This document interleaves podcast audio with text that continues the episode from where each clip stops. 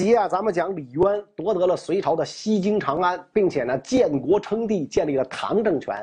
那么眼下面对群雄割据的乱局，李唐王朝的首要任务呢，就是站稳脚跟，然后再图统一。很快，他们就把矛头对准了西北地区的甘肃。当时啊，盘踞在甘肃有两股势力比较大，一个呢在秦州，就是今天的甘肃天水；一个呢在凉州，就是甘肃的武威啊。咱们一个一个讲。秦州的这个呢，就是薛举建立的西秦政权。薛举啊，不是甘肃人，山西人。小时候呢，随老爸迁居到了陇西啊，在以这个拉面著称的兰州这一片啊做生意。因为薛举自小凶悍善射，骁勇绝伦，所以后来呢，成功当上了兰州的校尉。大业十三年，陇西盗贼风起，治安混乱，兰州令呢招募了数千人，让薛举带着他们剿灭盗贼。谁知道在这个授甲仪式上，薛举反咬兰州令一口，不仅呢趁机劫持了他，而且囚禁了郡县当中的一票官吏，随即趁机起兵开仓放粮，一时之间受到赈济的百姓纷纷归附薛举，有了当地百姓的极力拥护，薛举趁热打铁，建立了西秦政权。可能呢，受到了西楚霸王的影响，薛举自称为西秦霸王。成了隋末群雄之一。此后，他不断掠关收马，攻城略地，以至于尽有陇西之地，众至十三万。慢慢的，就不满足于只做西秦霸主。不久之后，在兰州登基称帝，立长子薛仁杲为太子。那就在这个登基典礼结束之后啊，薛举迫不及待继续抢夺地盘。放眼一瞅，觉得秦州这个地儿真不错。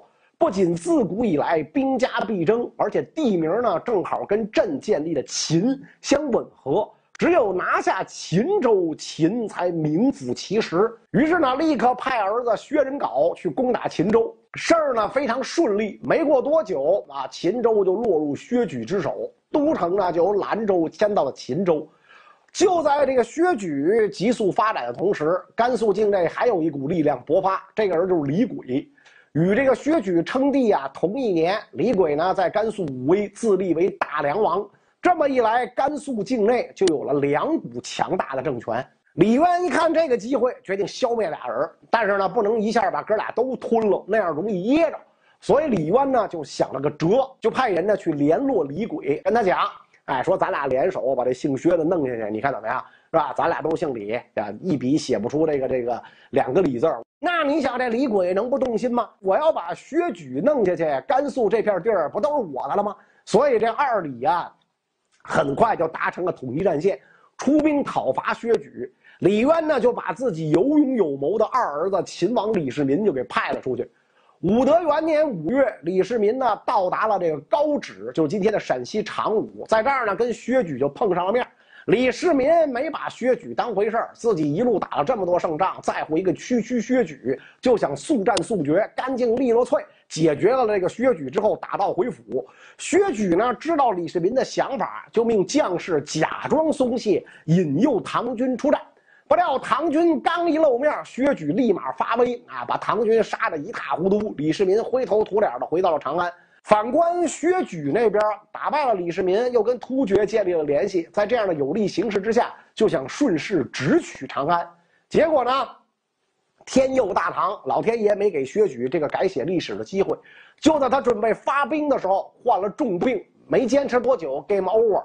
他一死，太子薛仁杲继位。仁杲啊，性格不好，脾气暴躁，喜欢杀人，导致部将猜忌不安。李世民趁此良机再次进兵，薛仁杲兵败投降，解往长安斩首，西秦覆亡，陇西地区自此归唐所有。薛氏一灭，唐朝就开始着手对付李轨了。啊，这李轨也没有想，也没想过这问题啊！你为虎作伥，帮人火中取栗，唇亡齿寒，是互破唐威。长安距离武威啊，路途遥远。中间高山叠叠，峻岭重重，打起仗来，军队的供给很困难。况且李鬼手下又有十万精兵，不是一时半会儿啊能搞得定的。正在李渊召集部下商议良策、愁眉不展之际，手下一个小卒叫安兴贵主动请缨，说我一个人去灭了他。是吧？李渊就觉得可笑，满朝文武志士都没有良策，一个名不见经传的小卒行吗？是吧？安新贵说了，我在凉州居住，对李鬼所在的那个区域啊非常熟悉，而且呢，我有一个弟弟在李鬼麾下任职，我打算假意投降李鬼，到李鬼麾下，然后呢拉拢反对李鬼的人，同时劝李鬼投降。假如李鬼不听，我就直接办了他。李渊就同意了，安新贵呢就这样呢玩起了无间道，到了李鬼营中，因为这个他弟弟的关系，被封为左右卫大将军，受到了重用。有一天，李鬼向安新贵问计，如何才能平定天下？安新贵呢就趁机劝他降唐。李鬼一听，脸色就变了，俩人谈话不欢而散。安新贵劝降不成，就只能来硬的。紧接着呢，联络了一些对李鬼有怨恨的将领，突然起兵偷袭李鬼。李鬼毫无防备，措手不及，被押送长安，成了俘虏。这么一来，河西走廊就成了唐朝的辖地。除掉这两股势力，西北地区平定啊，唐朝的兵锋直指中原，开始进攻王世充据守的洛阳。前面咱们讲，王世充打败李密之后没多久，就威胁洛阳天子杨栋。让他把皇位呢禅让给了自己，建国号为郑，改元开明。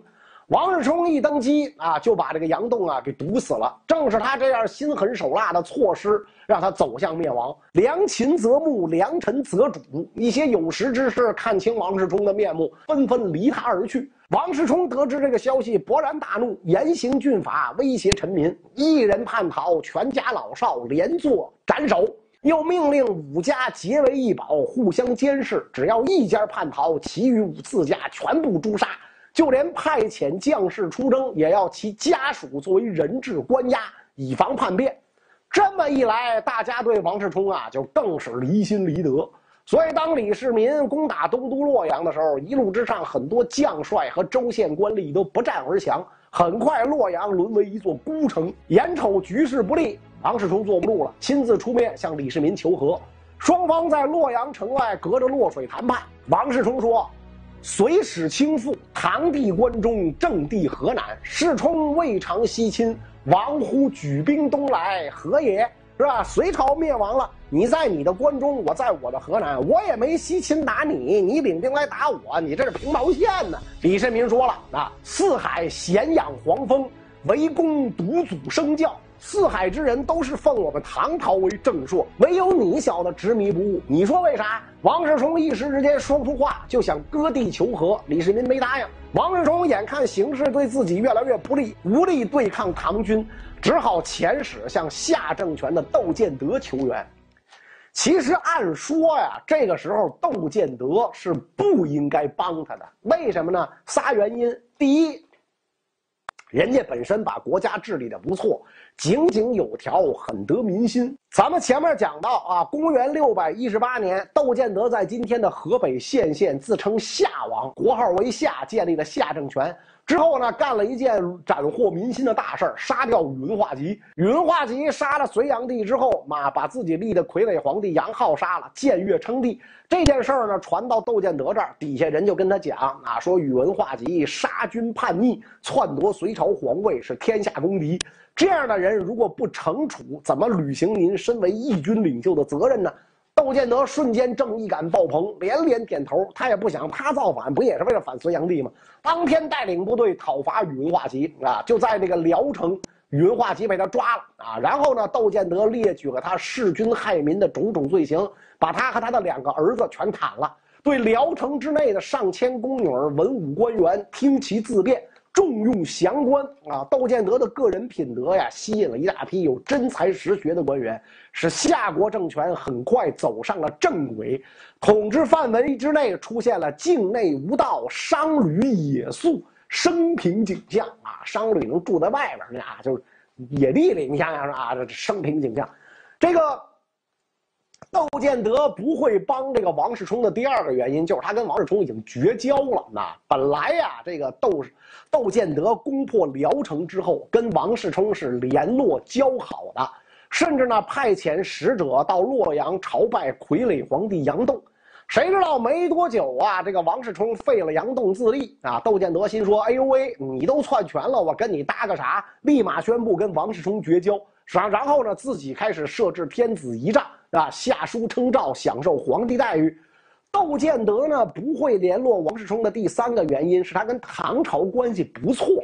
想当年，窦建德率军南侵相州，就今天的河南安阳。驻守在此的唐将李神通觉得打不过啊，李神通是李渊的这个呃亲戚，堂兄弟之类的，就领兵呢到黎阳，就今天的河南浚县，投奔了徐世绩。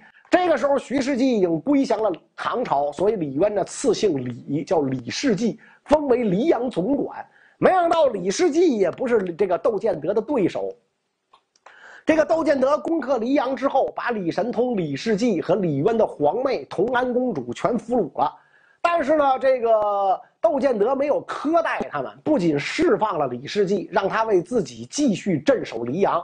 还安排同安公主和这个李神通的住处，以宾客之礼对待他们。李世绩是一心明月照李渊啊，来年就逃归了唐朝。按道理说，李世绩的老爸还留在黎阳。如果窦建德要用这个老爸威胁李世绩的话，说不定李世绩能当个卧底。但是窦建德没这么做。他说：“这个李世绩本来就是唐朝臣子，因为忠于本朝才逃回啊，他爸爸并没有罪过。”所以呢，也没对李世绩的老爸呢做什么啊。这样的做法让李渊觉得窦建德这小伙子不错，就派遣使者呢跟窦建德约和。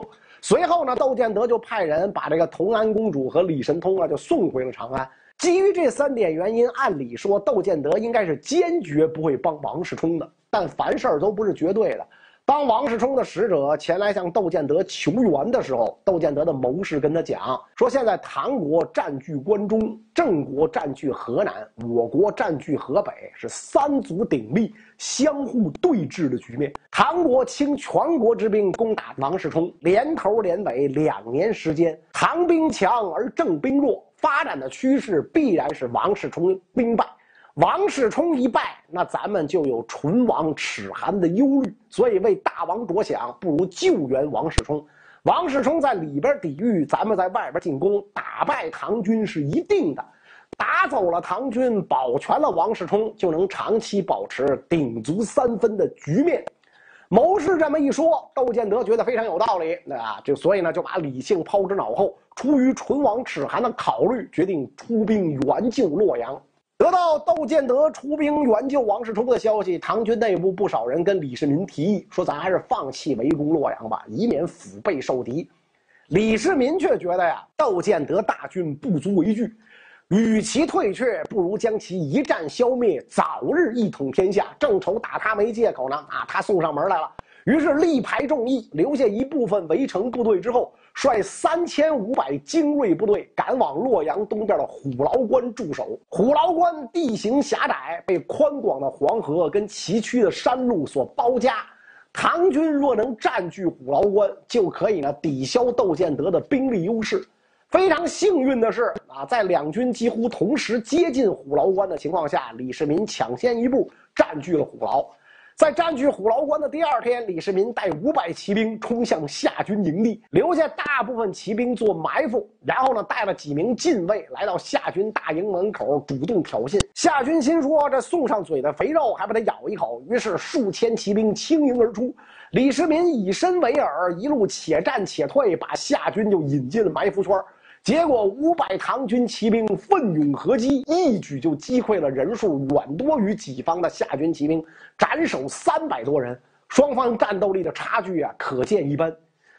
由于这一次这个战斗，夏军不敢再冲动了，冲动是魔鬼。两边呢都选择按兵不动，对峙了二十多天。